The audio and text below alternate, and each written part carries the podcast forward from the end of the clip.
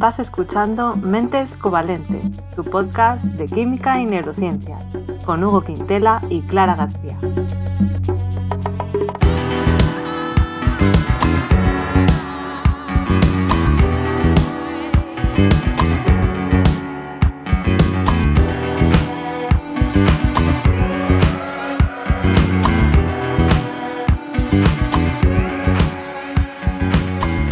Bienvenidos al episodio 59, en el que vamos a hablar de plásticos. Hola Hugo, ¿qué tal? Hola, muy bien. Cada vez menos estresado. Clara, ¿tú qué tal? igual, igual también, muy poco estresada. No, tampoco es para tanto en mi caso, ¿eh? pero bueno. Eh, hoy hablamos de un tema que yo creo que, bueno, que es bastante popular, o por lo menos durante bastante tiempo se ha estado hablando de los plásticos y yo creo que sigue, ¿no? En boca de todos. Los plásticos. Hombre, sí, la verdad es que son ubicuos, la verdad. Si cualquier oyente mira cualquier cosa, seguro mm. en su entorno ahora mismo, seguro que un porcentaje elevadísimo está hecho de plástico.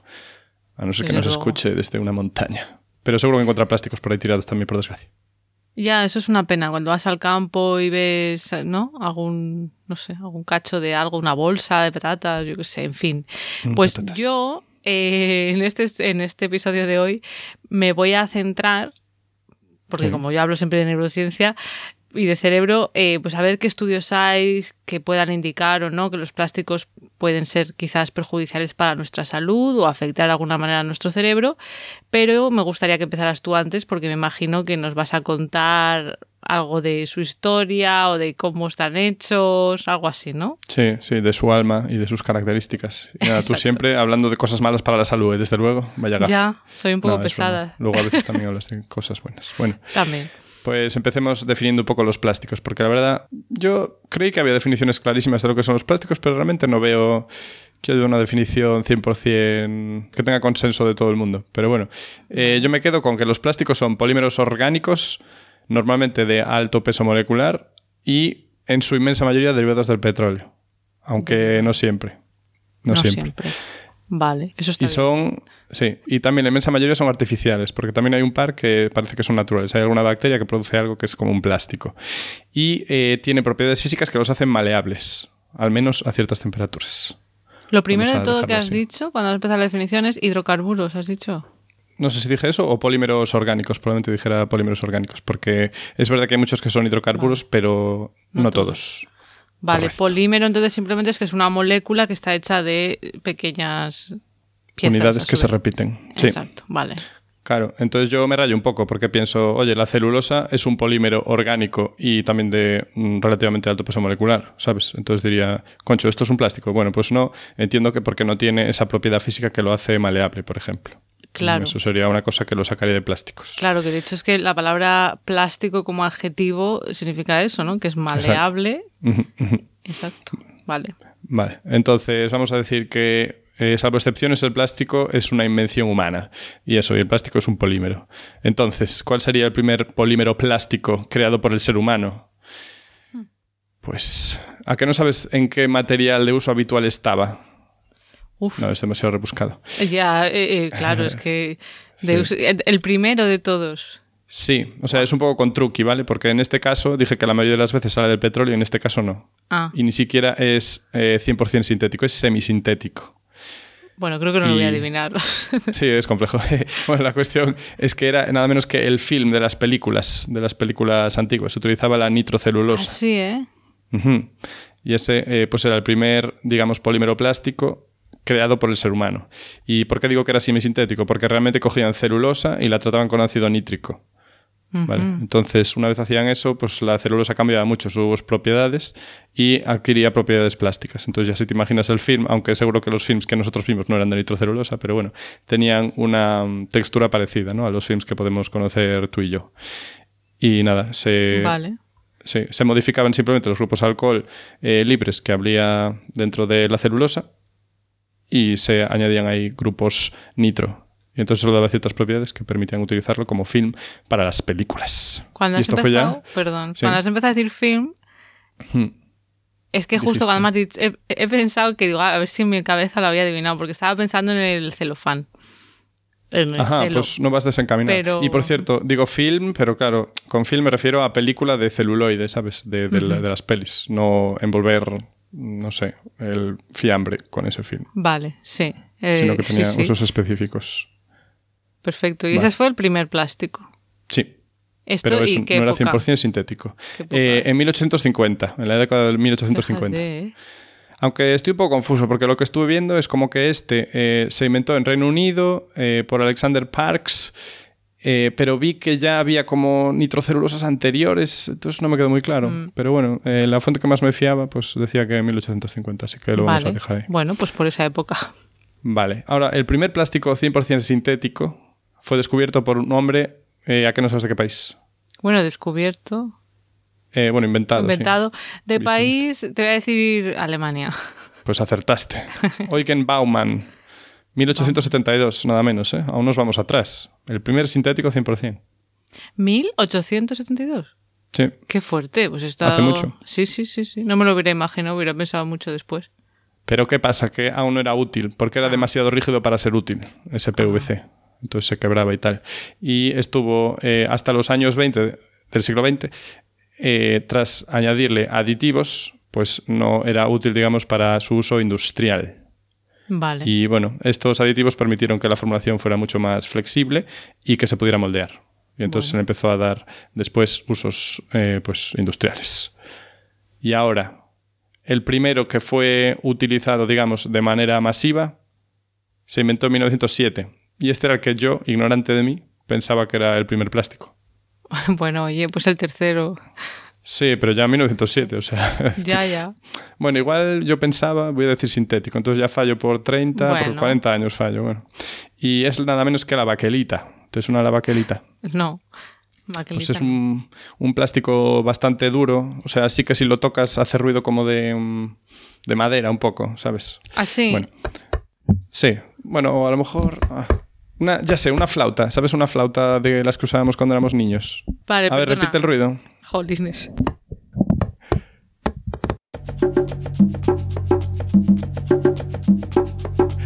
Pues yo diría que sí. Eh, no me parece que esté lejano a lo que podría ser.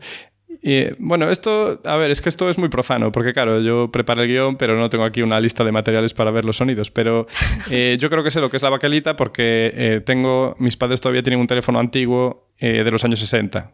Y es mm. que la baquelita se utilizó muchísimo pues en los años 50 y 60 y puede que hasta 70 para hacer teléfonos. Era un material que se usaba masivamente para mm, eso. El típico teléfono, sí.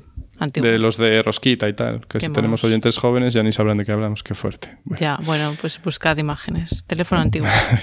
Eso. Bueno, pues la primera comercialización de este material se dio en 1948. ¿vale? Se descubrió en 1907 y hasta que se empezó a usar bien para industria, en 1948. Y la baquelita tiene una particularidad, digamos, porque los polímeros plásticos, la mayoría de los que conocemos, son termoplásticos. ¿Y eso qué quiere decir? Pues mm. que una vez hechos y solidificados los puedes volver a fundir y vuelven a ser maleables. Pero en el caso de la baquelita y otros, pues no. Una vez ya está sólido, no puedes volver a fundirlo y volver a malearlo y volver a hacer cosas. No, ahí ya se, rompe, si no.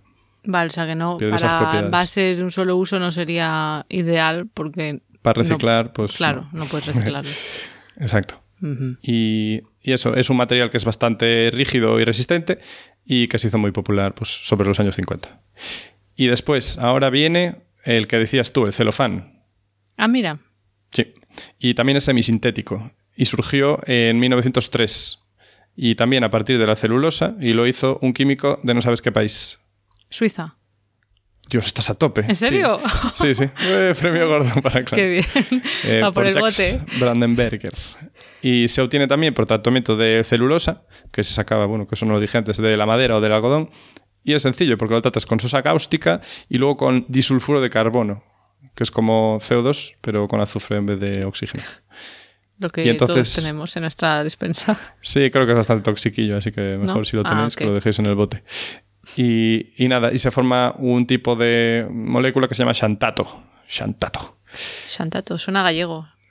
Chantat, sí, porque Bueno, eh, tiene... Ah, es que igual es problema mío que lo pronuncio como si fuera X gallega. Igual es Santato, pero se me hace tan raro decir Santato que no sé. Eh, y claro, yo siempre que lo decía en el extranjero decía Shantate. Bueno. Qué bonito. Eh, sí, cosas de, de, los idiomas. En fin, y se empezó a producir en 1913. Y nada, pues muy bien. Pues los films de, de, perdón, de celofán que conocemos todos. Los que cubría la goma eh, Milán aquella. No sé si te acuerdas. Pero la, la, goma... Ah, vale, la goma sí venía con un plastiquito... Que era rojito. Ay, hijo, pues ya no me acuerdo bien. Pero el celofán te refieres el que usamos para pegar cosas, vamos. ¿O no? Eh, ¿Te refieres al celo? Al celo. El, el, celo no es lo mismo el celo que el celofán. No creo. Yo creo que el celofán hace más ruidito agudo cuando lo doblas, ¿sabes? Ah, bueno, a lo mejor el celo es celofán con un poco de pegamento y que ya pega. No lo sé. Venga, lo vamos a comprobar. yo creo que a día de hoy no está hecho ya, ¿eh? pero vamos a ver. La otra palabra que has dicho, yo esa nunca la decía. ¿Cuál has dicho? ¿Me de celo? Has dicho otra. Fiso. Fiso. Sí. Eso también será por regiones, que en cada sitio le llamamos de una manera. Actualmente celofán ha sido sustituido por el polipropileno. Mm. O sea que no sé. Hmm. No estoy seguro. Bueno, tendremos que verlo a posteriori. Lo ponemos en Twitter. Y si no, pues no. que es mucho trabajo. Vale. Y después de estos pioneros, pues hay un gran número de plásticos distintos, ¿vale? Salieron por este orden, ¿eh? Plexiglas, polietileno, poliuretano, nylon, poliestireno, polipropileno y muchos más. Todos tus amigos, ¿vale? Ah, me suena el, el, ese, el, el flexiglas ese. El plexiglas. Sí, este es así como... Hace ruidito de cluc, cluc, cluc, cluc, cuando... Bueno, no sé hacer el ruido, pero, pero espero que sepas a lo que me refiero. Vale, y entonces nada, las propiedades de los plásticos son, no voy a decir limitadas, pero desde luego muy amplias, ¿eh? y con la adición de aditivos, pues, eh, valga redundancia, pues se le puede conferir pues, cualidades como color o transparencia o más rigidez o más flexibilidad, etc., etc., o resistencia física, por ejemplo. Y nada, en cuanto a cuando se popularizaron los plásticos, digamos, en el mundo, pues antes hablé de 1948, por ejemplo, para la comercialización del de, PVC, pero bueno, podemos decir que 1950 fue el año que se considera más o menos que hay consenso que comenzó la producción masiva de plástico. Y también casualmente es cuando se inicia, también según más o menos el consenso, el antropoceno, eh, que es la, edad geológica del ser humano. y sí. Y nada, eh, voy a dejar aquí la historia porque luego hablaré un poquito de, otros temitas más concretos, ¿no? De distintos plásticos. Una, una, cosilla antes de seguir yo con lo mío. PVC son las siglas de algo, ¿verdad? Sí, claro. no va a ser un nombre aleatorio. ¿Quieres que te las diga? Sí, las sabes, sí. sí Cloruro de polivinilo. Bueno, en inglés polivinil chloride. Ah, vale. Vale. Vinilo, vinilo es un plástico. Polivinilo. Eh, a ver, vinilo es un grupo funcional, o sea... Ah, vale. Cuando hablamos de los vinilos, de los discos de vinilo... Correcto. Eh, es un grupo funcional. Imagínate un propano. ¿Lo estás viendo? El propano sí. Es el de tres. Vale. pues le pones un doble enlace. Vale. Sí, me pues suena. Esto como grupo funcional, es decir, si tienes esto como fragmento en cualquier sitio, esto es un vinilo. Entonces los polímeros que contienen o que están hechos a partir de este grupo funcional, pues son, bueno, polivinilos o vinilos. Vale, o sea que los vinilos, los discos de vinilos tendrán ese grupo funcional por ahí. Sí, señor. Vale, estupendo. Bueno, pues muy bien, la introducción. Yo voy ahora a hablar de microplásticos. Yo me voy a centrar en eso, Hugo. Vale, dentro de los, que mejor entran. Hmm. Es los que mejor entran, sí. Y yo creo que es algo que todos hemos oído hablar de ello y, te voy a decir cuándo se acuñó el nombre.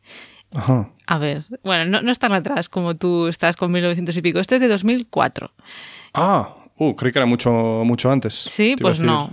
Lo acuñó, eh, según mis fuentes, en 2004, Richard Thompson, un ecólogo ah. marino de. A ver si adivinas tu país. Bueno, ya te he dicho el nombre, que ya suena. Thompson. Venga, voy a decir algo ilógico. Australia. Vale, ilógico dice. Bueno, pues no, era de Reino Unido, de la Universidad de ah. Plymouth, en el sur de Reino Unido. Y luego en 2018, no sé si tú te acuerdas, pero microplástico fue la palabra del año, seleccionada por la Fundación del Español Urgente. Sí, yo estaba ahí, sí. Tú estabas mm. ahí, yo me acuerdo de verlo en la tele. Entonces, bueno, vamos a ver, ¿qué son los microplásticos, no? Porque tanto hablar de ellos. Bueno, pues eh, su nombre más o menos ya lo dice todo. La, realidad es que no hay una super definición. Igual que tú dices, hmm. eh, para plásticos, pues tampoco la hay, pero bueno, más o menos el consenso es que son partículas de plástico muy pequeñas normalmente de menos de 5 milímetros de longitud. 5 milímetros. Hmm. Tampoco son tan, tan pequeñas, pero bueno. Hmm. Entonces pueden formarse de manera no intencionada a partir de piezas más grandes de plástico que con el tiempo pues mm, se desgastan o se rompen, pero también se pueden manufacturar de manera intencionada. Por ejemplo, así algo muy conocido, son las bolitas que, eh, que son esfoliantes que se usan en limpiadores faciales o en esfoliantes corporales. No sé Ah, si ¿y eso son suena. bolitas de plástico? Pues algunos esfoliantes usan otras cosas, que de hecho antes de usar microplásticos, pues usaban cosas naturales, pues como sal Cemento. o cachitos de no sé qué, de albaricoque, bueno, cosas así. Entonces se puede mirar en los ingredientes, pero mm, hubo una época que sí que era súper común mm, Qué movida. que llevaran plastiquito de este, sí. Pues no sabía, ¿no? Y la cosa, claro, ahora digo ya que es menos común porque hace, hacia 2013 algunas de las grandes compañías cosméticas y farmacéuticas que fabrican estos productos pues empezaron a quitar las bolitas de microplásticos de manera voluntaria. ¿eh? De estos productos de Ahí. cosméticos, sí, de productos de cuidado personal. Supongo que en un intento de, de lavado de imagen o de, bueno, llámalo X, no sé. O Sí, de hacer, de aportar su granito de arena. Vamos a decirlo así. Pero después de eso, o sea, ya se- estas empresas, no sé cuáles, pero algunas empezaron a hacerlo de manera voluntaria, pero después sí que ha habido ya leyes que han prohibido que se usen con este fin en algunos países. Y aquí, según mis fuentes, eh, 2016 eh, fue el primer país, fue Países Bajos, que lo prohibió. Eh, Para este tipo de uso, ¿vale? De productos que se usan una vez, se aclaran y eso va todo pues a las Al grifo. tuberías. Exacto. Mm. Y luego ya en 2018 fue Reino Unido y luego se le han sumado unos cuantos países y así recientemente como primer país de Latinoamérica donde se ha prohibido eh, tendríamos Argentina en 2022, Muy bien. ¿vale? O sea que ahí estamos. Y es España no he visto que se haya prohibido. Y la siguiente en caer será la purpurina. Ah, la chan, chan. La purpurina, con lo bonita que es. Porque tiene microplástico también. Eso también es plástico, Sí, sí. sí. claro. Ay. Pues, ay, ni que yo la usara. ¿Cómo voy a salir a la calle? ¿Cómo voy a salir? No, bueno, en fin. Em, pero hay que tener en cuenta que las bolitas de los esfoliantes, por supuesto, no son las únicas culpables, la única fuente de microplásticos, ¿vale? Mm. También, por ejemplo, son las ruedas de los coches, ¿no? Con el desgaste. Ujú. Y también, muy importante, las microfibras sintéticas que se desprenden de la ropa. Con el uso, con los lavados, puf, a tope. Es que es muy complicado. Porque dices, ah, pues yo uso todo algodón. Pero claro, el gasto energético de algodón y de agua. Ay, no Uy, ahí yo ya no lo sé. Estoy todo mal, todo mal. Eso habría, habría que leerse muchas cosas y no lo sé. ¿Qué, qué es mejor? Ya, si una cosa. No, yo ya te adelanto, claro, los plásticos tienen un coste energético muy bajo. Ya, Es ya, claro, pero. Pero Claro. en fin. Entonces, ¿por qué hay esta preocupación con los microplásticos? ¿no? Porque a lo mejor lo hemos oído, pero yo, yo no lo tenía súper, súper claro. Sí que había visto algún documental, pero. Bueno, vamos a ver. Los científicos llevan unos 20 años ¿eh? hablando de su posible peligro. O sea, antes de que se inventara la palabra, ya casi, eh, ya se estaba advirtiendo. Y estos mm, plásticos pequeños pueden ser peligrosos. Pero la mayoría de los estudios se han centrado en los riesgos para la vida marina, sobre todo, más que para que los son los que más se los comen, claro. Bueno, al final va todo a parar al mar, supongo Mm, que será por eso. Entonces, bueno, se han encontrado microplásticos en todos lados, desde las profundidades del océano, porque claro, pues por gravedad, no supongo que va cayendo, eh, a hielo en la Antártica, en moluscos, en la sal de mesa también, en agua para beber, en cerveza. O sea, se han encontrado en muchos sitios. Esto hablando de, bueno, sí, sobre todo he hablado de mar, pero bueno, ya vemos cerveza, pues no sé. No Cerveza de mar, mi preferida. Ay, como la Eh, cerveza de Percebe. ¿No ¿ah, sí? probaste? No, no la he probado, no sabía ni que existía eso. No estaba mal. ¿Sí? No voy a decir qué marca la sacó, pero No, no, vamos a- interesante. Vale. Interesante sabor. Muy bien. Yo en su día probé de fresa y de plátano y cosas así. Pero Uy, bueno, a y de mí, mango. a mí no me gusta la cerveza, por eso he probado estas No, cosas. a ver si te gustaba, pero no. Pero ya hemos dicho en el episodio de... ¿Qué episodio? En el del alcohol y no sé en cuál otro, que estas Sí. cosas, pues bueno. Mejor ni, ni probarla. En el de las mutaciones, tú hablaste de, de los perritos, de que estas Mm. cosas, bueno, pues no son muy buenas para la salud, pero ya lo sabemos todos eso. Bueno, seguimos con los microplásticos. También hay que tener en cuenta que hay mucha diferencia, mucha variabilidad de forma, tamaño, composición química, por lo que investigar sus efectos no es sencillo, porque hay muchas variables en cuestión. Pero los que más preocupan a los científicos son los llamados nanoplásticos, que son más pequeños todavía, claro. Bueno, digamos que dentro de los microplásticos entrarían los nanoplásticos, ¿vale? Vale, es como las tarjetas SD al final. Pues exacto. Entonces, los nanoplásticos eh, serían más pequeños que una micra. Que una micra son 10 a la menos 6 metros, pero bueno, lo voy a decir de manera más sencilla para que nos hagamos una idea por si alguien se lea con esto. Una micra sería mil veces más pequeña que un milímetro. ¿Vale? Vale. Entonces, si hay un microplástico que es más pequeño que una micra, Lo pues ya. ya se llama nanoplástico. ¿Que no? ¿Qué? ¿No respira? Que digo que ya lo puedes respirar. Ah, bueno, claro, eso es, imagínate. Pero claro, a la vez, como son tan pequeños, eso es más difícil de investigar y requiere métodos más caros porque no puedes estar ahí mirándolo de manera tan sencilla. Entonces, ¿cómo se cree, no? ¿Por qué se cree que los, mm, los nanoplásticos podrían ser potencialmente peligrosos, especialmente comparado con otros más grandes?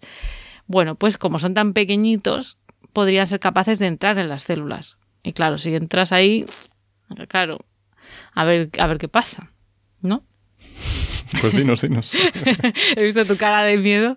Bueno, pues si son lo suficientemente pequeños para entrar en células o en tejidos, podría ser, estas son hipótesis, ¿no? que su mera presencia pueda causar irritación. Por ser un cuerpo extraño, el cuerpo lo identifica como un invasor y mm, podría causar irritación. Que es algo similar a lo que ocurriría con las fibras de asbesto. Que esto a la gente a lo mejor sí que le suena, ¿no? Lo del asbesto, también Sí. llamado amianto, Sí, que en España también es conocido como uralita. Yo no Sí. sabía que era lo mismo todo. sí, sí, sí. Qué fuerte. Pero bueno, eh, entiendo que cuando es la uralita ya está como compactado y tal, pero el amianto... claro, será O sea, eso. yo creo que el amianto era, la- era flojito antes de... Como bolas de nieve antes de ser procesado. Pero bueno, no sé. No me voy a meter lo sé. Eso ya no lo sé, pero es como fibroso. Sí, pero bueno, la uralita, claro, es fibrosa, pero ya está compacta. Es como... Puede ya- ser. bueno, ya sabes, los tejaditos de Sí, sí, uralita. los tejados uralita, claro. Súper hermosos, que llenan el país con su tú. hermosura. y Pues nos ya ves. la cara. Bueno, pues el, el asbesto en su día, bueno, pues ha sido muy conocido por, por los peligros para la salud. Entonces, podría ser algo parecido, ¿no? Que un microplástico, por su mera presencia en, en las células, pues causa una irritación, una respuesta del cuerpo, y eso, pues esa inflamación sostenida en el tiempo, pues puede dar lugar a muchos problemas. Pero también se ha comparado, por ejemplo, lo que pasa con los microplásticos o los nanoplásticos en este caso, con la contaminación atmosférica. No nos tenemos que ir al asbesto, porque las partículas provenientes, por ejemplo, en este caso, eh, de contaminación atmosférica, de tubos de escapes y demás, pues eh, que también son muy pequeñitas, pueden tener entre 3 y 10 micras de tamaño, pues se depositan en nuestras vías respiratorias, en los pulmones y pues pueden provocar daño. Pues Madre podría ser que algo así ocurriera con los microplásticos. Pero claro, luego tenemos los que son un poco más grandes. ¿no? ¿Qué pasaría con los microplásticos que no llegan a entrar en las células? Bueno, pues se cree que en ese caso sus potenciales efectos negatilo- negativos, si es que los tuvieran, podrían ser por toxicidad química. Y esto, Vale. lo que he leído es que los fabricantes añaden otros compuestos a los plásticos, como plastificantes, estabilizantes y pigmentos que pueden ser nocivos para la salud. Entonces debe de ser que eso en sí sería, podría ser perjudicial. Vale. Entonces, algunas de estas sustancias, de estos plastificantes, estabilizantes, pigmentos, etcétera, podrían interferir con nuestro sistema endocrino, que son nuestras hormonas. Y claro, ya pues si estás ahí interfiriendo con hormonas, pues pues puedes provocar diferentes daños, ¿no? Según a lo que estés afectando. Pero hay que tener en cuenta que tanto si se ingiere o se inhalen microplásticos, el riesgo en sí a estos compuestos que decía que se añaden a mayores de plastificantes, estabilizantes, demás, dependería de muchas cosas, de muchos factores. Por ejemplo, primero, cómo de rápido los microplásticos atraviesan nuestro cuerpo, cuánto tiempo están en el cuerpo, cuánto tardamos en eliminarlos. Pero luego también cómo de rápido esos compuestos se desprenden de los trozos de plástico. O sea, es que son muchísimas variables. Sí, sí, sí. Entonces, es como que se está empezando a investigar, hay hipótesis, se, se entiende por qué podría ser peligroso, pero todavía hay muchas incógnitas. Pero disculpa, entonces todavía no se sabe si son peligrosos. O sea, realmente Bueno, no. Es que yo todo mi, todo mi, todo mi capítulo de hoy va a ser indicando esto. O sea, no me voy a quedar pasar. aquí. Sí, como, como lo- la evidencia que hay, ¿vale? Yo te voy a ir vale. contando. O sea, sí que hay.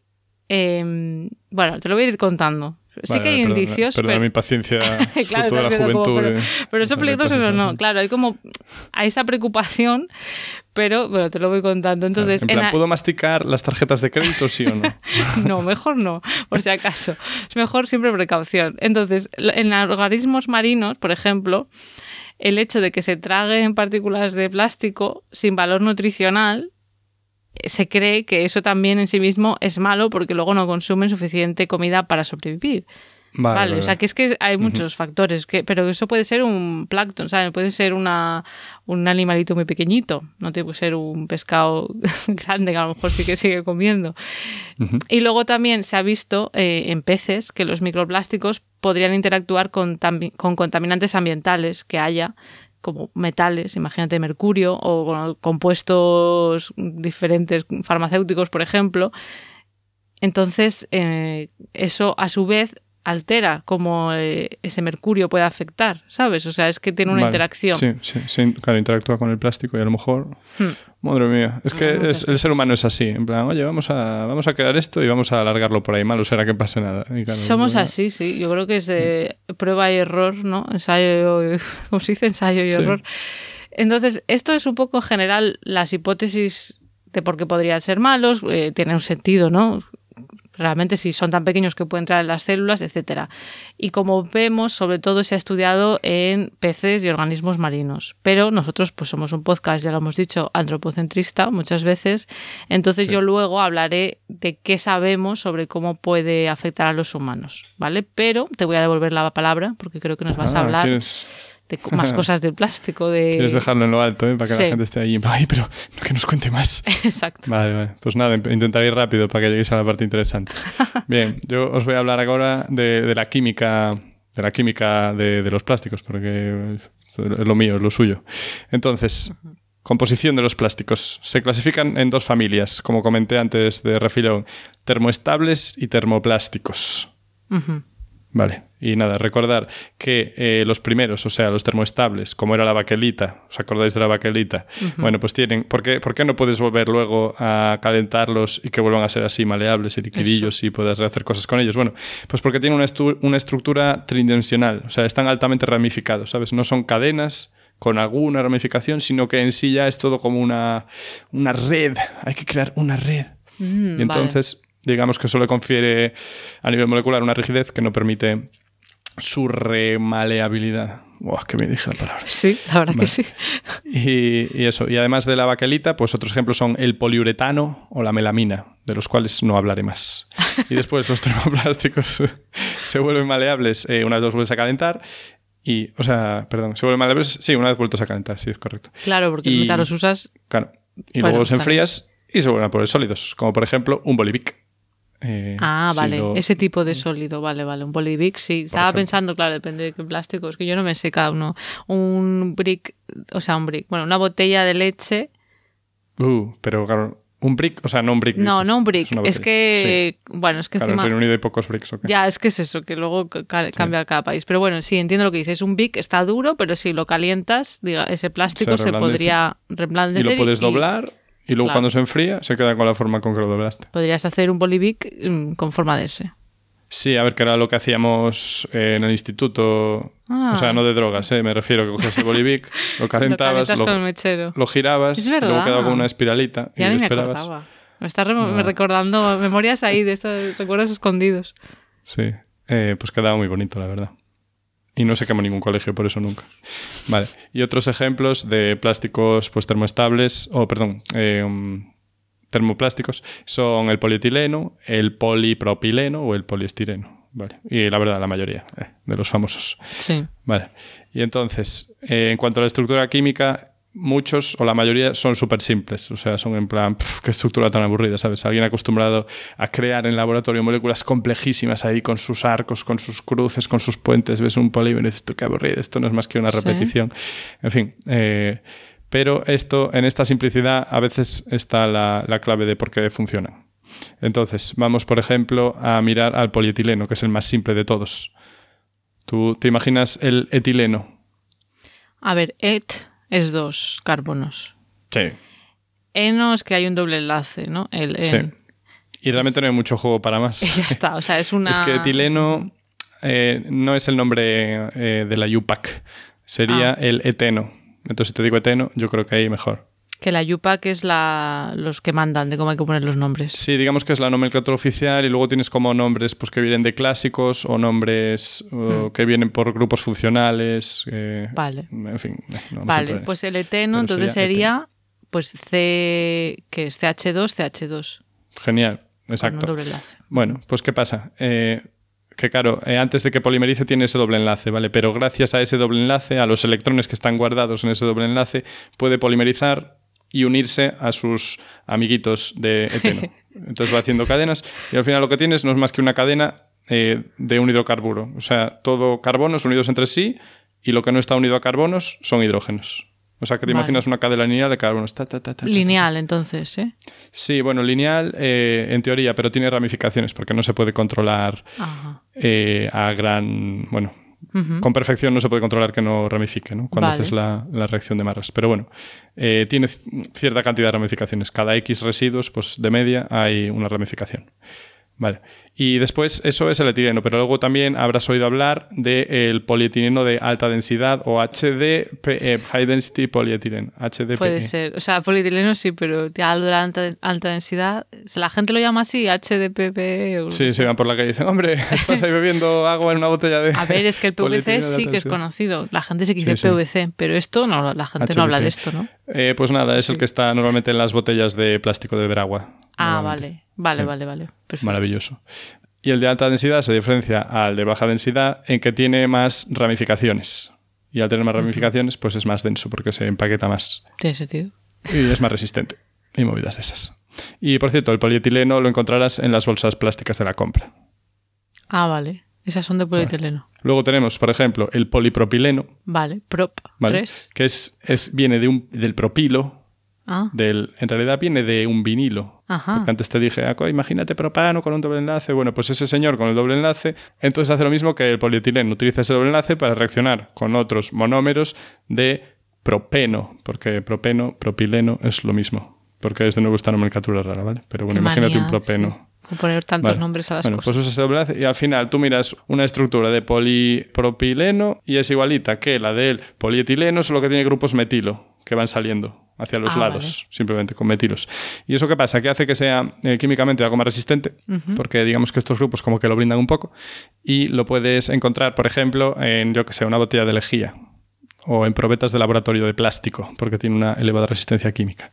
Mm. Pero bueno, Vale. no usaréis muchas probetas de laboratorio de No, pero lo de la lejía a lo mejor sí, ¿no? Sí, sí. Esto que os digo de la estructura sencilla a veces ayuda a que tengan cierta resistencia química, porque si no tienes muchos grupos funcionales, ¿sabes? Si no tienes, ah, pues tengo aquí una acetona, tengo aquí una amina, entonces en general puede ser menos reactivo. No tienes grupos reactivos, entonces es más difícil de ser atacado. Aunque Vale. bueno, tienen el problema muchos de ellos que se disuelven en disolventes orgánicos apolares, porque estos plásticos son muy apolares ellos, entonces les pones ahí su bencenito, que también es muy apolar, y a veces o los absorben o se van disolviendo en ellos poco a poco. Eso es un Ah, problema que tienen sea muchos no, de estos. Mm. No podrías tener una botella de estas de lejía y ponerle un disolvente de Exacto. esto. Benceno dentro o gasolina no lo recomiendo. Gasolina no podrías. Habría que mirarlo, ¿eh? Habría que porque mirar qué algunos sí lo resisten, pero eh, no lo hagáis sin mirar antes de que está hecha la botella y si es compatible. Hay muchas tablas de compatibilidad. En- pondremos en las referencias un ejemplo de una tabla de compatibilidad química donde pues tienes una lista de, de plásticos y luego a la izquierda una lista de sustancias del mundo y te pones si son compatibles o no. Qué fuerte, porque yo nunca me había planteado que si tienes gasolina, por ejemplo, ¿eh? por pensar Mm. algo que puda- podamos tener de este tipo de sustancias que has dicho, que tienes que tener cuidado en qué recipiente de plástico la pones. Sí, o sea, eh, creo que en muy pocos casos supongo que se va a disolver ahí como... Vale. Una cosa que se disuelve, por ejemplo, es el porespán. El porespán le Ah. echas acetona y se deshace. A mí me encanta. Ah, cuando, ¿sí? cuando tenía la oportunidad de jugar con eso en el laboratorio me lo pasaba bien. O sea, le cae una gota y le Y cae como si fuera... Se Ah. lo, lo deshace, lo destruye por completo. Es maravilloso. Pero vale la acetona de, mm, De uñas, sí. de seguro. uñas, sí, de quitar esmaltes.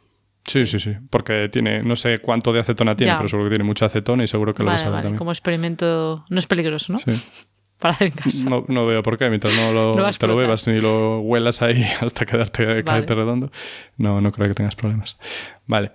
Eh, otro familiar de esta familia del polietileno es el PVC, el cloruro de polivinilo del que hablamos, que es igualito que el polietileno y el polipropileno, pero en vez de tener metilos, tiene cloros. Y ya está. Y así, y así te quedas. Y esto le da pues, una elevada resistencia mecánica, ambiental y de impacto. O sea, que tú te imaginas que te dan, eh, a ver qué palabra uso, bueno, un golpe, un golpe fuerte con un cilindro de PVC, o sea, un cilindro hueco. Y dices tú, ostras, me llevo, me llevo tremenda, tremendo lechazo. Pero si te dan con uno de polipropileno, pues oye, no te quedas tan mal, yo creo. Te quedas bastante mejor. Así que. Estás pensando en armas. Yo estaba pensando. Una mujer. Bueno, era un ejemplo de para que. ya, estaba pensando como que si aprietas mucho eso no se va a romper fácilmente, no se va a deformar ah, fácilmente. Pues también. Yo soy menos constructivo. El, PVC, claro, pues por eso se, usará tanto, ¿no? Sí, se utiliza muchísimo en tuberías, porque leí ahí que tiene una o sea, que tiene una vida de unos 60 años. Entonces, ah. en plan, ¿por qué no usar esto? Aguanta 60 años, tío, venga, por todos los lados. Y nada, ahora simplemente mencionar otros plásticos eh, famosos, menciones honorables. Y estos, en vez de basarse en eh, enlaces carbono-carbono, ¿vale? Todos los que dije hasta ahora son enlaces carbono-carbono, gracias a esos dobles enlaces de los que hablábamos, tanto en el eteno como en el eh, propeno, ¿vale? Y estos, pues, se basan en enlaces éster o amida, ¿Te acuerdas? ¿Te suenan esos enlaces? Me acuerdo que hemos hablado de los éster, pero se me ha olvidado un poco. Era como que si era un grupo ácido, pero le quitas no sé qué. Sí, correcto. Los ésteres son como un ácido y en el ácido, que era un COOH, en vez de tener ese H final unido a un oxígeno, pues vas a tener un, carbono. ¿vale? Si en vez de un hidrógeno tienes un metilo, por ejemplo, pues tienes un éster de metilo. Vale. Por ejemplo. ¿Qué pasa? Que en este caso de los polímeros es un éster de el monómero. Es decir, tienes a un lado del oxígeno el monómero y al otro lado del oxígeno otra vez el monómero y se va repitiendo. se va repitiendo. Okay. Sí. Y un ejemplo es el PET, el tereftalato de polietileno, y luego ejemplo de amida es el nylon. ¿Y la amida esa es otro tipo de amida, Sí, es otro tipo de enlace. Todos hablamos muy a menudo, nosotros, tú y yo, de un polímero natural que se basa en enlaces amida. Ah. Tic-tac, tic-tac. ¿Un polímero? Las... proteínas. Correcto. vale. ¿Y el vale, ¿y cómo era ese enlace? La amida es igualita que el ácido, pero en vez de tener OH tiene NH2. Vale. Todo igual, pero una, un nitrógeno en vez de un oxígeno. Y el nylon, entonces, o sea, vale, es un tipo de plástico que tiene este, estos enlaces amida.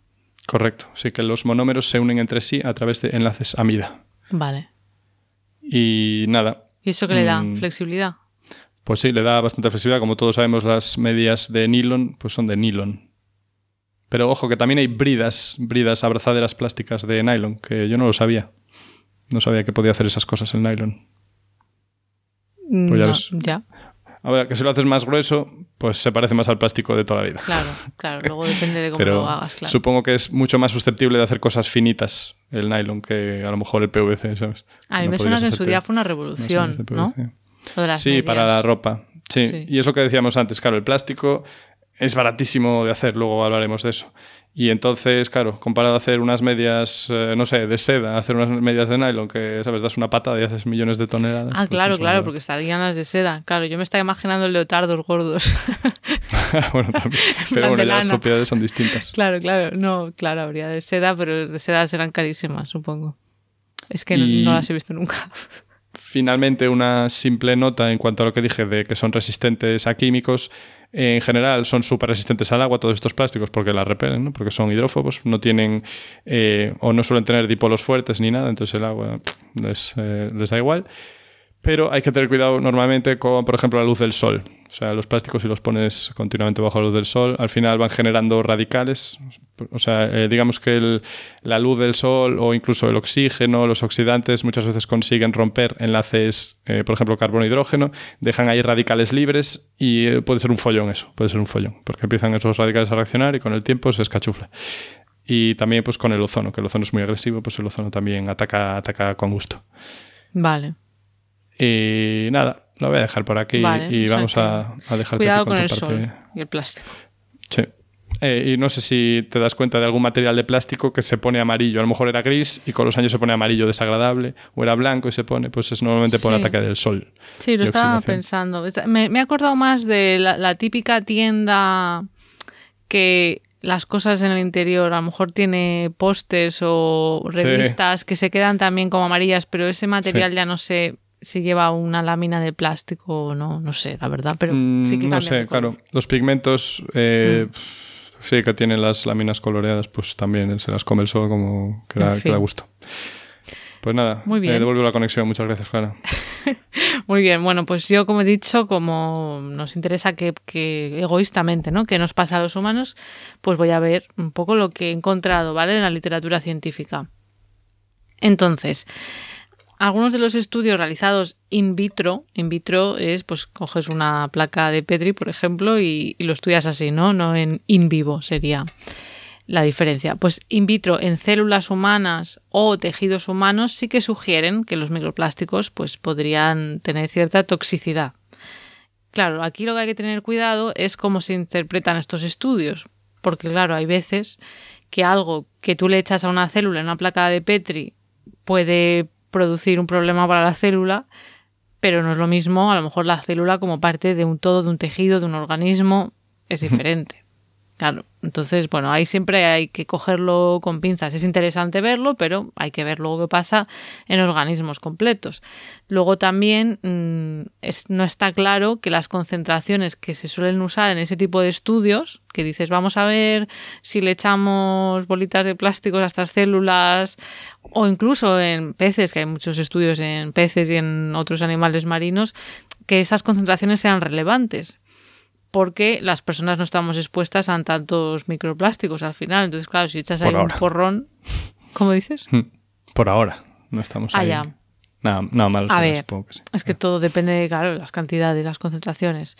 Y luego también he visto como crítica o potencial limitación es que muchos estudios usan esferas de poliestireno, pero las personas ingerimos o inhalamos o estamos en contacto con muchísima variedad de microplásticos. Entonces, bueno, si te limitas a estudiar sobre todo un tipo de plástico, pues a lo mejor eso luego no es extrapolable a lo que nos pasa a nosotros.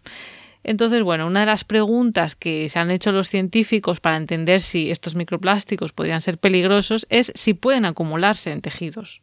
¿Vale? Porque si mm. tú tu microplástico lo ingieres o lo inhalas y lo excretas rápido, pues quizás pues no te da gran problema. Pero si se queda ahí en el cuerpo, pues sí que puede haber más riesgo. Entonces, eh, sí que se ha visto hace relativamente poco, voy a comentar un estudio de diciembre de 2021, se vio que se había microplásticos en seis placentas humanas. Investigaron placentas humanas y se encontró que sí, ¿vale? Mm. Ahora voy a explicar un poco más. Dime. Vale, O sea, que no llegó al niño, se quedó en la placenta. O... Claro, yo creo que ya el bebé ya no lo puedes... Es que esa es la cosa, ¿no? Que supongo que la placenta es fácil porque tienes ahí ese tejido que no es mm. nada invasivo porque durante el parto pues ya puedes obtener la placenta y la investigas. El niño ya no sé si también podría llegar a atravesar la placenta y llegarle al bebé. Eso ya no lo sé, ¿vale? Pero bueno, cuento cómo se ha hecho porque me parece curioso no solamente quedarse con las conclusiones de los estudios muy por encima, sino entender cómo se ha hecho. A mí por lo menos me ayuda a entenderlo mejor. Entonces, bueno, voy a entrar un poco más en detalle. Claro, estas placentas, yo cuando lo he leído, placentas, digo, pero ¿cómo se ha hecho esto? Claro, una vez ya paren las mujeres, se recogen esas placentas, se cortan en cachitos. Van unos doctores rata y se llaman la placenta. se cortan en cachitos las placentas, se congelaron y ya después se analizaron con una técnica que se llama microespectroscopía de Raman. No sé si te suena, a mí no me suena. Sí, sí, con las líneas Stokes o las anti-Stokes, depende. Ah, pues eso ya, ahí ya no sé. Entonces, esta, esta técnica permite evaluar si hay presencia de microplásticos. ¿Vale? Entonces, luego, algo muy importante que puedes pensar es, claro, ¿cómo te aseguras tú de que si encuentras plásticos o microplásticos sea porque estaban ya ahí y no porque los has contaminado tú? Claro, eso es muy importante. Entonces, sí, tuvieron un super protocolo libre de plásticos en este estudio para evitar la contaminación. Entonces, claro, desde el personal sanitario presente durante el parto, que tuvo que utilizar guantes de algodón. ¿vale? Uh, Claro. qué Luego- poco práctico, ¿no? Claro. Botes de algodón. Pues imagínate, bueno, en fin, pues se comprometieron para este estudio. Luego también toallas de algodón en las camillas. Luego las placentas se depositaron en bandejas metálicas, ¿no? Faltaría que la pusieras en una de Y plástico. las mascarillas que eran de, de rejilla de Tam- metal. Pues también he leído que de algodón.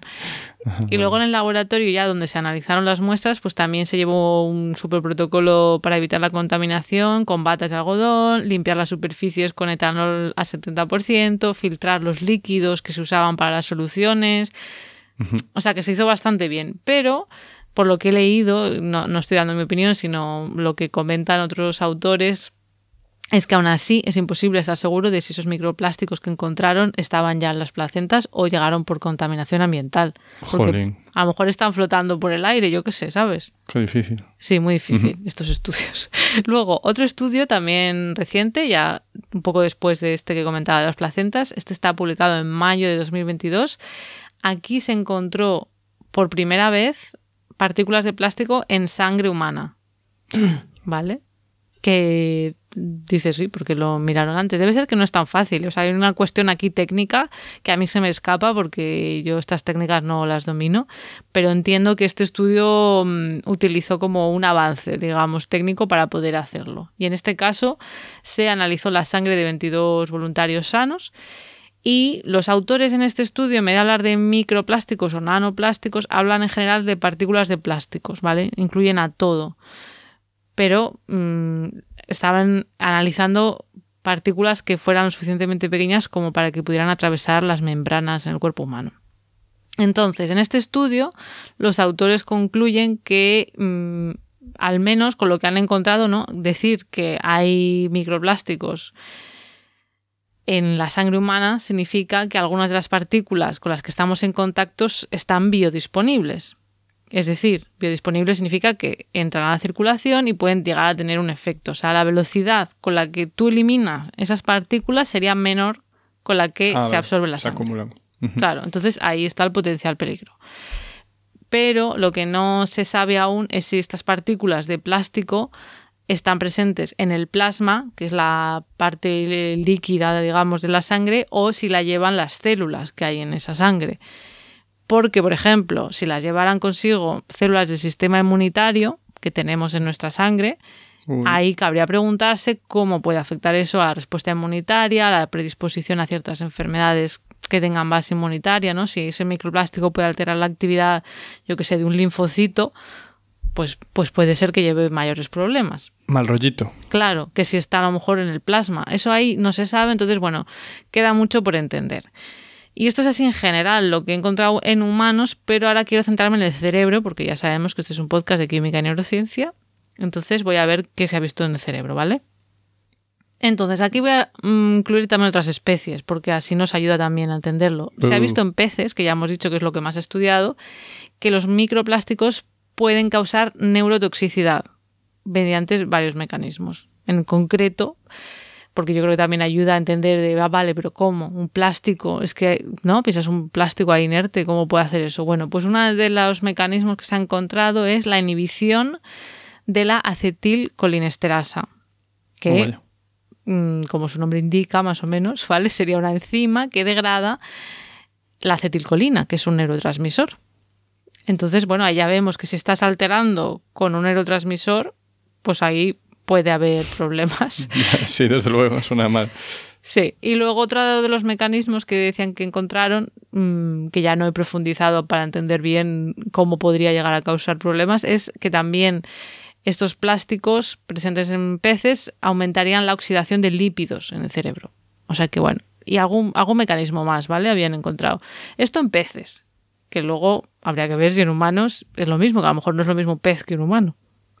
Pero bueno, a lo mejor es muy difícil que lleguen los plásticos al cerebro también por la barrera hematoencefálica que siempre nombramos, que nos Mm. Pues proteja. eso me alegra que lo comentes también, porque eh, sí que se ha visto, claro, esto siempre lo hablamos, ¿no? La barrera que nos protege, pues sí que se ha visto en estudios que se ha visto en, en peces, en el tejido cerebral, que sí que había microplásticos. O sea, en peces al menos sí Uh, vale. podían atravesar.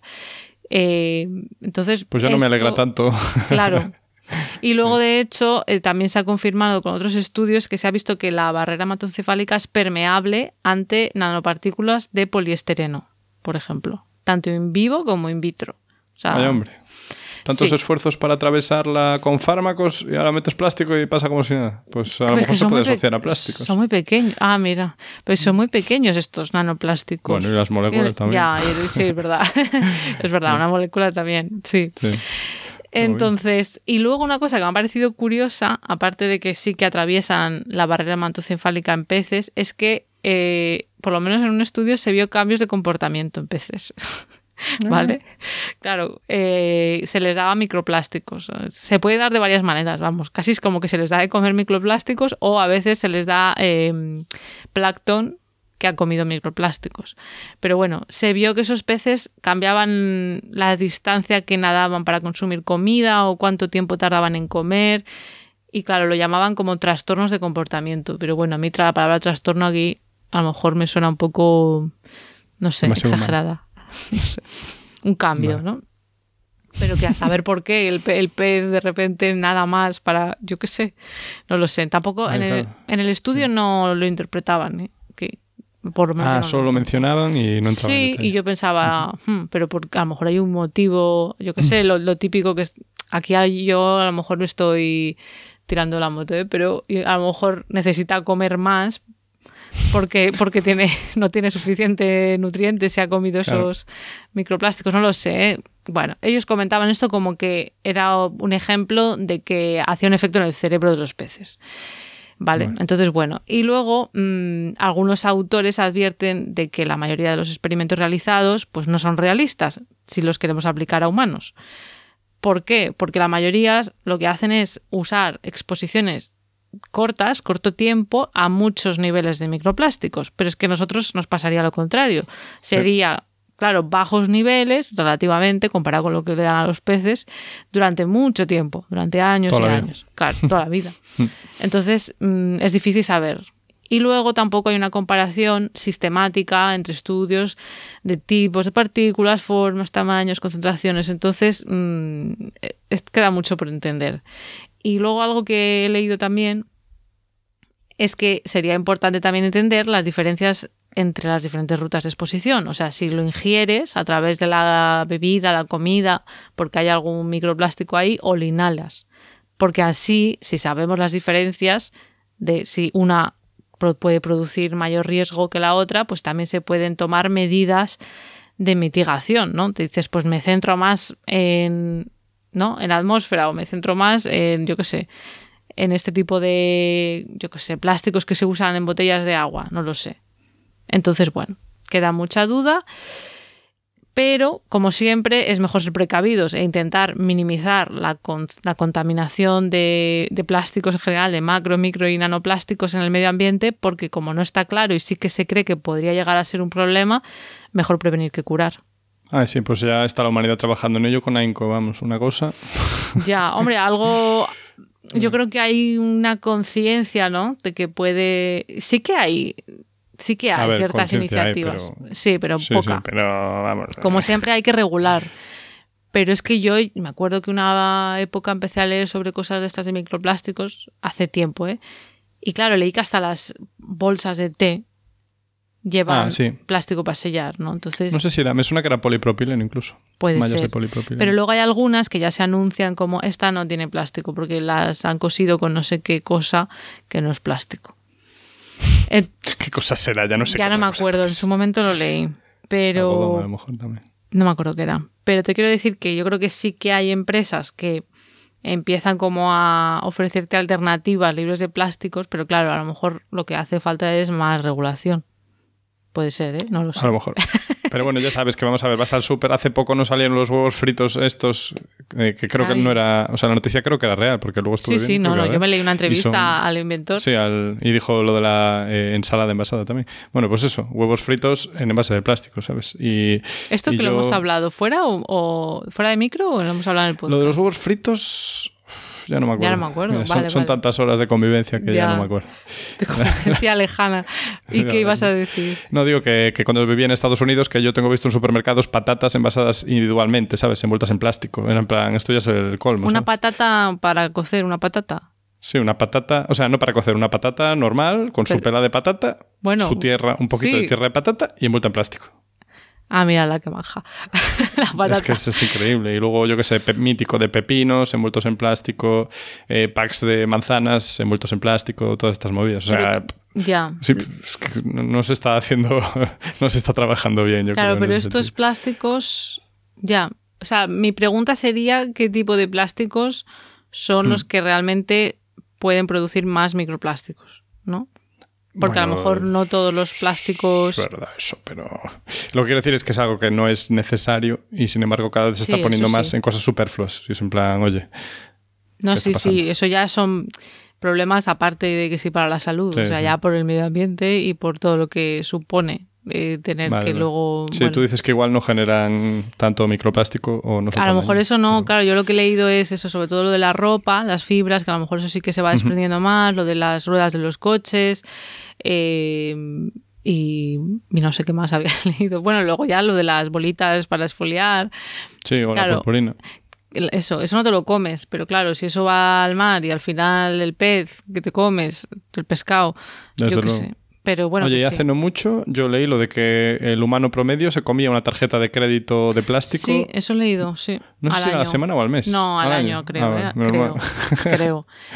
Sí, Sí. Qué no lo sé, Hugo. Esto a mí me...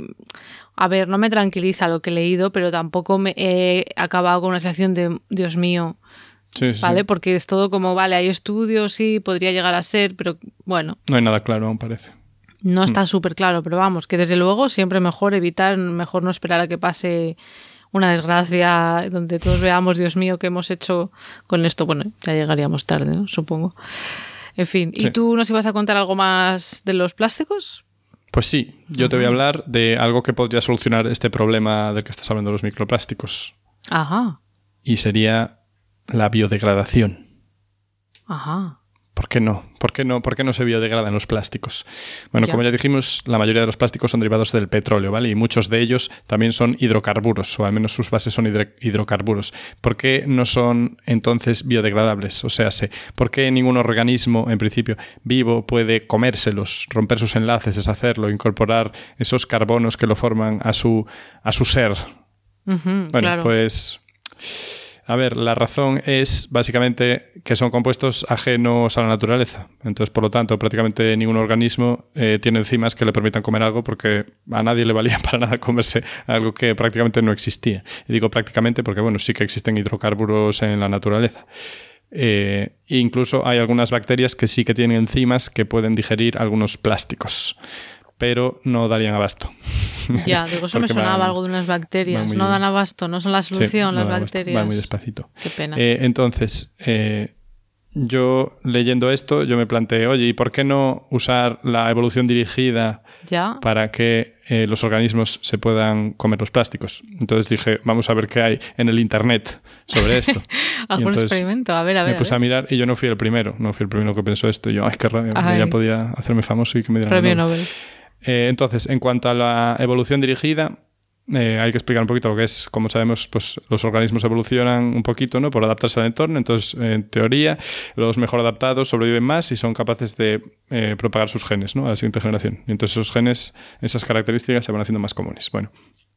Pues en la evolución dirigida tú tienes unos organismos y los cultivas en placas Petri y entonces les manipulas el ADN, y dices, oye, voy a cambiar aquí esta secuencia, este trocito, para que la proteína, eh, la enzima para digerir plástico, pues le cambie un aminoácido. Y simplemente voy a hacer eso y voy a ponerle todos los aminoácidos posibles. Y voy a cultivar esas bacterias por separado. Y voy a ver de esas bacterias cuál puede comerse más rápido el plástico o mejor. Vale, o sea, Entonces- esto, esto sería mucho más rápido que una selección Natural, sí. natural o artificial. Estaba pensando en el, Ah, en el episodio de los perros, ¿no? Que dijimos que hemos seleccionado los que tienen características. Supongo Ah, que sería mucho más difícil llegar a conseguir que una bacteria por casualidad mute algo que pueda Claro. digerir. En cambio, esto tú mismo cambias su ADN. Exacto. Sí, porque entonces tendrías que esperar a que haya una mutación. Tampoco tendrías que identificar qué mutación es. Aquí diriges, lo mutas tú y luego ves cómo se comporta cada una. Y luego vas escogiendo por series el que mejor funciona. Entonces, le cambiaste una cosa y ese funciona mejor, ¿vale? Y dices, pues ahora a esa familia le voy a cambiar esta otra cosa. Y vuelves a hacer lo mismo. Y así vas cambiándole la secuencia de. eh, de aminoácidos de la proteína poco a poco y vas viendo cuál funciona mejor. O sea que así, eh, digamos que hacen el trabajo de investigación por ti un poco las, eh, los organismos. Las Pero tú ya ¿no? tienes una proteína que identificas, vale, que Sí. puede ser interesante, vale. Claro, entonces con eso puedes mejorarla. ¿Y qué tal? ¿Y se ha conseguido algo interesante? Bueno, se está trabajando en ello, pero... Vale, pensaba que decir, y ya. No, bueno, no, pero de todas que- maneras, Sí. Claro, es que aunque se identificara, esto sería con bacterias, has dicho. Sí, Porque ya hay bacterias que lo hacen. sí, pero a un ritmo de, de mierda. Y además Vale, como muy en plan, oye, solo funciona esta enzima, solo funciona bien a esta temperatura, procesa tantas moleculitas por hora. O sea, Vale, pero que si se llegara a descubrir cómo hacer que, que digirieran más, se seguiría haciendo con bacterias. Simplemente que iría Sí, más eh, rápido. Supongo que es posible. O sea, si hubiera una presión evolutiva en las bacterias del mundo porque no tienen nada que comer más que hidrocarburos, pues oye, las cuatro que pueden hacerlo serían las que sobrevivirían y cada vez competirían entre ellas, ¿no? Y entonces ya, serían pero tardaríamos mucho. Sí, eh, parece que sí. Pero bueno, no, no Vale, perdamos la fe. O sea, que interesante que, bueno, se esté investigando en ello. Sí, y entonces ahora viene la otra cosa, ¿no? O sea, ¿por Ajá. qué, eh, ¿en qué situación estamos, está la humanidad actualmente? ¿Cómo evolucionó la producción de plástico en el mundo? En primer lugar, os digo que a nivel global el plástico producido se compone el 94% de polímero y el 6% de aditivos, Vale, los aditivos Bueno, esos que que, Sí, de los que hablamos. antes. que si estabilizantes, plastificantes, retardantes de la, inflame- de la inflamación y, y eso. Eh, la adición de algunos de estos aditivos hace que luego no pueda reciclar el plástico. Tenemos que ser conscientes de que aunque muchos pensemos que todos los plásticos que tenemos en casa se pueden reciclar, incluso de botes de champú, hay algunos que no se puede reciclar. Incluso a veces solo para que tengan un color guay o una forma guay. En plan, ah, pues por esta forma o porque tiene, ¿sabes? Un brilli brilli, pues por esa movida ya no se puede reciclar. Ahí es donde yo creo que sería muy fácil regular. Ya. Porque si tú ¿Por regulas... qué no se hará? Qué raro. Que- Pero si todos tuvieran las mismas condiciones, todas las empresas, ¿no? Y dices, vale, es que sí. no se puede usar esto, pues ya está. Pues ya no hay esa competición de, ah, es que quiero que mi champú tenga un color tal para que llame la atención. En fin. Pero los lobbies, ya sabes, los lobbies. Vale, entonces para eh, eso, producción. En el año 2017 se habían producido 10.000 millones de toneladas métricas de plástico. Vale, me quedo No sé cuánto claro. es eso, pero suena muchísimo, tío. me quedo como, bueno, no me lo imagino. Y de estas, el 92% venían de combustibles fósiles y solo el 8% de plástico reciclado. Así que muy mal. Y de todo el plástico generado por la humanidad, el 10% es reciclado y el resto no. El resto no, se recicla. Sí, el 90% no. Madre mía, pues tendremos un vertedero. Y luego, la producción de plástico aumentó a un ritmo del 15% anual desde los años 50 hasta los 70 y luego bajó ese ritmo y desde los 50 hasta el siglo XXI aumentaba de media un 8,3% cada año. Esto no es una- un incremento logarítmico, o sea, no es exponencial, pero es eh, polinómico. Bueno, o sea, que tira para arriba muy rápido, pero no es, eh, no es exponencial. Como por ejemplo pues, la población humana hasta ahora, ¿sabes? Que es un aumento exponencial. Se estima que en 2040 la producción de plástico se habrá doblado con respecto a 2018, que no se producía poco precisamente. Pues vamos mal, ¿no? Si vamos a doblar. Vale. ¿Y esto por qué pasa? Porque la verdad, los plásticos lo invaden todo. ¿Pero por qué lo invaden todo? Pues porque, porque son la leche, son súper baratos y son una maravilla. Porque es que tienen propiedades mágicas, puedes hacer con ellos lo que quieras, los puedes poner en la forma que quieras y no cuesta nada hacerlos, ¿vale? ¿Y por qué cuesta tan poco hacerlo? Bueno, pues porque vienen del petróleo. El petróleo es caro, está más caro, pero sigue siendo muy barato. O sea, Ya, se ha subido, bueno, ha habido unos meses Claro. que ha subido mucho. Y claro, si lo comparamos con el precio de la gasolina, eh, tenemos que pensar que la gasolina no es petróleo crudo, ¿sabes? Ya está craqueado, refinado y luego más los impuestos. Entonces, pff, El petróleo sigue siendo baratísimo. ¿Y qué pasa? Que cómo se producen los plásticos, al menos los que vienen del petróleo.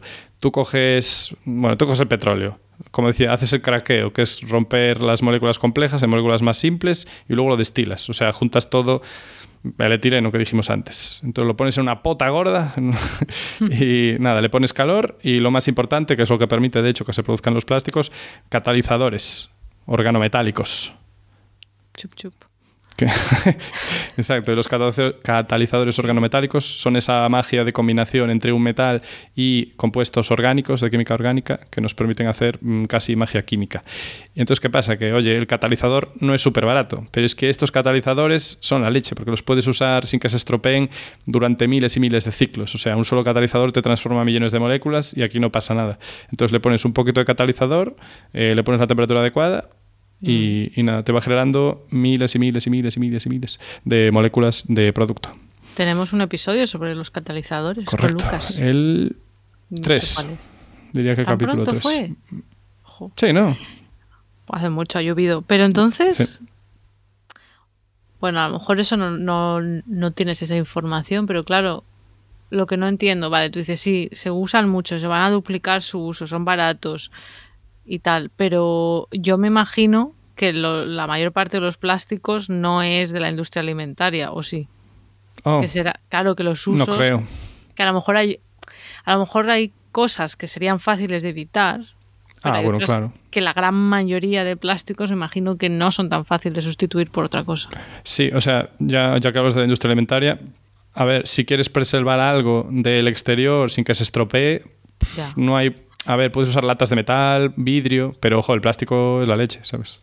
Claro, no, yo qué mm. sé, lo del típico de la leche, la ahora que dices la leche, la leche como bebida, ¿no? Que antes se hacía en cristal, en vidrio, pero pero o lo de que yo qué sé, las peras vengan en plástico, pues eso se puede evitar, pero a lo mejor, pues eso, eh, me, lo invento, tuberías o material médico o cosas así, eso es más difícil sustituirlo por otra cosa. Desde luego, sí, el material médico, eh, porque tiene que ir súper estéril, eh, aislado del exterior, que si tener no tener permeabilidad, sí, eso va a ser muy difícil. difícil. Pero bueno. Las pajitas ha conseguido sustituirlas de plástico por las de papel. Sí, y bueno, luego eso, tenemos que pensar que el plástico a nivel energético es una maravilla, porque gracias a estos procesos súper eficientes eh, con los catalizadores requieren una chorrada de energía, pero luego si quieres, es lo que se dice de, oye, voy a sustituir mi bolsa plástica por una de tela, y es en plan, mira, eh, la de tela gasta toda esta energía, gasta toda esta agua, eh, necesita todo este campo, tal, y el plástico se lo saqué, lo metí, ¿sabes?, en la pota y ya, ya salió. Entonces... Pero la de tela te dura mucho. Sí, pero bueno, yo vi, no me acuerdo cuántos usos, pero ponía, oye, para, para compensar el gasto energético y tal, tendrías que usarla rollo 10.000 veces y es muy difícil usarla tanto. Joder, ¿eso cuántos años son? Es que no lo sé, a lo mejor una Hay que comprar mucho. ya, no lo sé. Bueno, pero me sonaba 10.000, pero no me acuerdo el número, ¿eh? pero era un número muy elevado y creo que era como muy inviable. En fin, pues eso, el plástico tiene esa ventaja, pero lo que hacemos es una guarrerida, eh, es terrible. Y sobre todo los usos superfluos, pues son terribles, lo que decíamos, envasar patatas individuales, en plan, estás de coña, tío, ¿qué me estás contando? Ya, Vale, bueno. Supongo que es eso. Pues nada, eh, perdón, la nota final. Los catalizadores, por ejemplo, te activan ese doble enlace que decíamos del eteno, consiguen activarlo, ¿vale? Se unen ahí al doble enlace, dicen, ah, te activo molécula. Entonces a la molécula es en plan, ah, quiero reaccionar con alguien. Entonces ya viene la otra molécula que estaba por ahí bailando y que chocaban y no pasaba nada. Ahora dice, ah, esta se activa, ¿eh? Te ataco. entonces se ataca, el catalizador se desplaza, se unen las dos moléculas y luego el catalizador se vuelve a unir a otra y así continuamente. Es maravilloso. Hombre, sí, sí, no, suena interesante y muy bonito, pero claro. O sea que son básicamente tienen muchas propiedades interesantes y son más baratos que otras materiales. Son súper baratos, es que claro, son tan baratos. Que hasta se da cuenta envasar patatas individualmente, lo barato que tiene que ser, ¿eh? Que ya la patata no vale mucho. Ya. Lo barato que debe ser el plástico. Ya, ¿eh? Bueno, pues nos hemos hecho una idea. No sé si hemos llegado a una conclusión. O sea, tampoco es nuestra labor en realidad, porque no somos un, no somos un podcast de medio ambiente y sostenibilidad y no, no nos hemos centrado en eso, sino bueno, esto es lo que hemos encontrado respecto a nuestras disciplinas, ¿no? Suyas son las conclusiones. Exacto, dejamos a los oyentes que interpreten. Bueno, pues ¿te parece que lo dejemos por aquí? Por favor. Bueno, pues hasta aquí el episodio de hoy. Os recordamos que podéis dejarnos mensajes de voz por WhatsApp de medio minutito o así aproximadamente, contándonos qué os gusta más el podcast, desde dónde nos escucháis, sugerencias de temas, lo que queráis, a el siguiente número, más 44 075 10 2717 72. Como siempre, todas las referencias estarán en la web de Podcastidae, la red de podcast a la que pertenecemos. La web es podcastidae.com. Si queréis apoyarnos, podéis darle al botón de suscribirse desde vuestro reproductor preferido, darle a me gusta, dejarnos comentarios y para estar al tanto de novedades podéis seguirnos en redes. En Twitter estamos como arroba cobalmentes y en Instagram y Facebook como mentes covalentes. Hasta la próxima. Por favor.